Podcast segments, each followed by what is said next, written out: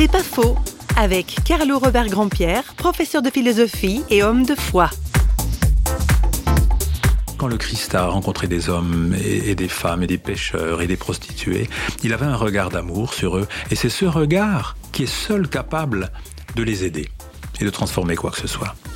Alors, on est tous euh, invités, nous, à, nous laisser pénétrer de ce regard d'amour qui, avant de juger, de condamner, de dire vous ne devez pas, vous n'avez pas honte de ceci ou ceci est scandaleux, euh, d'essayer d'approcher les situations avec un regard non pas d'acceptation, mais d'accueil de ce qu'est l'autre et de reconnaissance de ce que signifie sa quête, ou son désespoir, hein, ou ce qui exprime des comportements euh, quelquefois aberrants.